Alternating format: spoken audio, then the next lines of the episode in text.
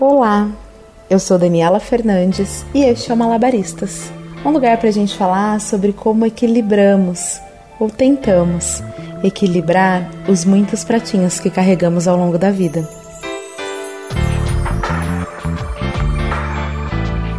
Oi, gente, tudo bem com vocês? Como vocês estão? 15 dias que a gente não se fala, né? Eu nos dei uma folga aí pós-carnaval Semana curta, cheia de coisa para fazer. E quem me conhece, quem me acompanha, sabe que eu amo carnaval e é uma época muito frenética para mim. E eu quero aproveitar cada minutinho, cada até a última gota, sabe? Enfim, é, como sempre eu quero agradecer a sua audiência, a sua companhia por aqui. É, deixe seu comentário lá no arroba Malabaristas Podcast. Você pode indicar o Malabaristas para alguém que você acha que vai curtir, enfim. Assim a gente vai criando essa rede de autoconhecimento, de bate-papos e reflexões. Enfim, correrias e fantasias à parte, hoje eu quero falar de um tema com vocês que eu tenho percebido o quanto é comum e como a gente acaba criando artifícios e desculpas e nesses 15 dias aconteceram algumas situações que me fizeram escolher esse tema para vir conversar com vocês hoje. E eu quero falar sobre conversas difíceis. Sabe quando a gente precisa falar alguma coisa e fica arrumando desculpa, adiando? A gente prefere guardar às vezes e ficar sofrendo calado do que dizer algo que vai desagradar alguém. E aí a gente acaba agradando a pessoa e se desagradando, né? Seja para dar um feedback, seja para terminar um relacionamento, seja para fazer uma crítica, para reportar um erro, ou até uma conversa para esclarecer as coisas, botar tudo no seu devido lugar. Conduzir conversas difíceis é um desafio tanto. E eu vou contar uma história para vocês que aconteceu recentemente, que é o seguinte. Uma amiga minha estava saindo com um cara, eles estavam se conhecendo, e era uma história que já estava durando três semanas. E aí ela entendeu que ela não estava curtindo, de repente ele estava indo rápido demais, enfim. Ela se deu conta que ela não queria mais e resolveu terminar. Mas ela resolveu terminar sem dizer para ele. Ela resolveu terminar com atitudes. E aí ela começou a sumir, a não atender mais o cara, arrumar desculpa para eles não saírem, dizer, ah, vamos tentar marcar outro dia e tal. E ficou assim, mais de uma semana, desviando e fugindo do cara, até que ele, que também não é besta, fez a seguinte pergunta: E aí, gata, você não quer mais? E aí ela disse: Não, eu não quero. Eu não tô pronta para um relacionamento. E aí, agora eu digo para vocês, mulheres, esse comportamento é tão masculino, né? Quantas vezes os homens simplesmente somem, sem dizer nada, e deixam pra gente a tarefa de adivinhar que eles não querem mais. E foi o que aconteceu com essa minha amiga. Ela preferiu responder uma pergunta dele, ou seja, ele verbalizou o término e ela só concordou com aquilo. E aí eu pergunto: não é tão mais simples falar, dizer a verdade, esclarecer? Por que, que a gente se esquiva, mente, foge? Por que, que a gente se esconde desse tipo de conversa? Eu acho que basicamente é por medo, né? Medo da rejeição, medo do que vão pensar, medo de magoar o outro, medo de destruir a imagem que o outro construiu da gente. Basicamente, medo de vários tipos. Mas vamos lá, pensa aqui comigo. Se você, dentro de um relacionamento, seja ele da natureza que for, você identifica que você precisa ter uma conversa desse tipo, uma conversa corajosa com outra pessoa. É sinal de que ali, naquela relação, existe um desconforto, um incômodo, existe alguma coisa que precisa ser resolvida. E veja, essa identificação foi feita por você, por nós mesmos. E aí, quando a gente se esquiva, quando a gente adia, quando a gente some, a gente está deixando na mão do outro pensar e decidir o que ele quiser. A gente coloca a resolução do nosso incômodo, do nosso problema, nas mãos da outra pessoa, ao invés de nós mesmos, que identificamos o problema, resolver toda a história. Que acontece é que quando a gente não conversa, a gente não toma decisão. Sabe aquela velha história de empurrar com a barriga? É exatamente isso que a gente faz.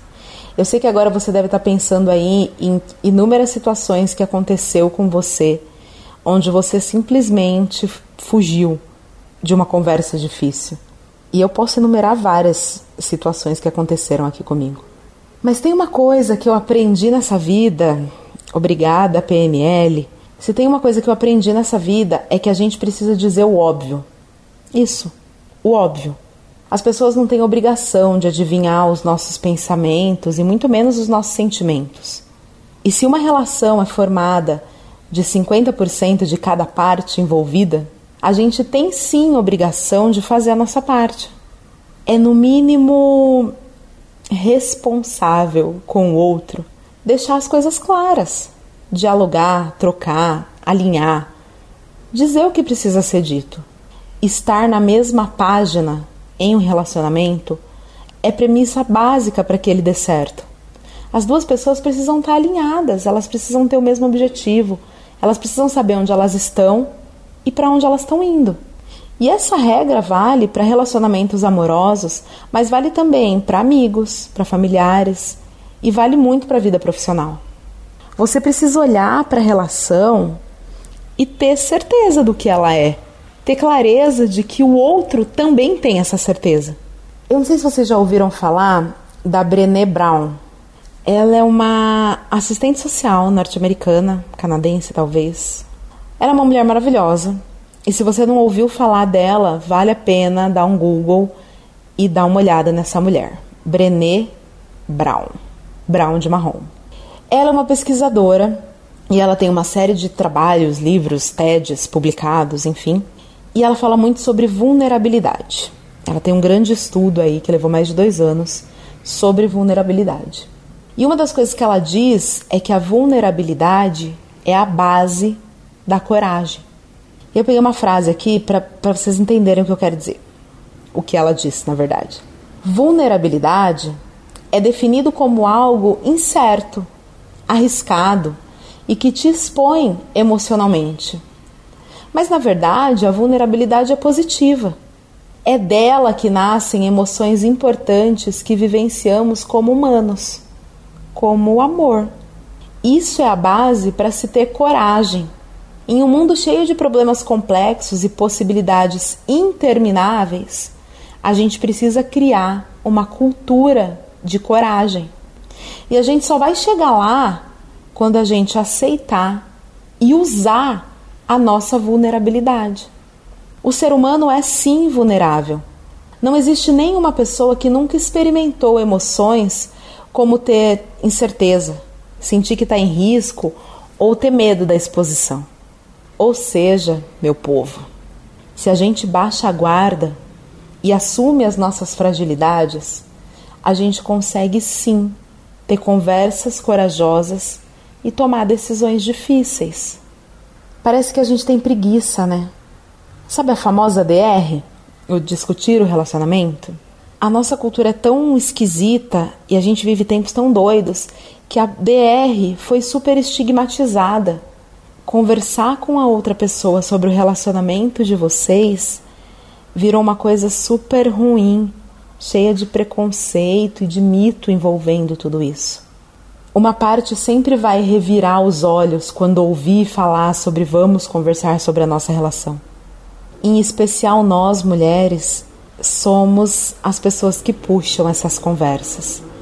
Somos nós que tentamos. Não é problematizar a palavra, eu diria que a gente tenta resolver, mas a gente bota na mesa o diálogo, ou pelo menos deveria. Eu, Dani, tenho a lua em gêmeos, então eu falo eu falo, eu discuto sim a relação e eu falo tanto de coisa boa quanto de coisa ruim. E eu quero sempre deixar tudo em pratos limpos e tudo muito claro. Então, se algo me incomoda, eu quero dizer, mas se eu amo a pessoa, eu também vou dizer. Está tudo bem, eu vou falar, e se não está tudo bem, eu também vou falar. Olha, conviver como a pessoa que tem a lua em gêmeos não é fácil. E aí, galera, além de tudo isso, além da gente ter todas essas barreiras para estabelecer conversas com as pessoas, a gente ainda vive numa era em que a gente tem esse tipo de conversa por WhatsApp. Ao invés da gente ter conversas corajosas, olho no olho, a gente tem pessoas terminando relacionamentos por mensagem. A gente tem conversas importantes de trabalho por mensagem. A gente manda indireta no Instagram e se esconde atrás da tela do celular. A gente tem coragem de escrever hashtag fica dica. Mas a gente não tem coragem de pegar o telefone ou de encontrar a pessoa e dizer: Olha, eu quero te dar essa dica. E ter conversas corajosas acaba nos encorajando para outras coisas. A gente se sente mais forte, a gente se sente mais preparado para os desafios que a vida nos impõe. É óbvio que não é sempre que a gente vai conseguir ter conversas corajosas. Mas identificar que você precisa ter uma conversa dessa, identificar que algo precisa ser feito, já ajuda bastante. Como eu sempre falo por aqui, o segredo da gente melhorar e evoluir como ser humano é sair do piloto automático, né?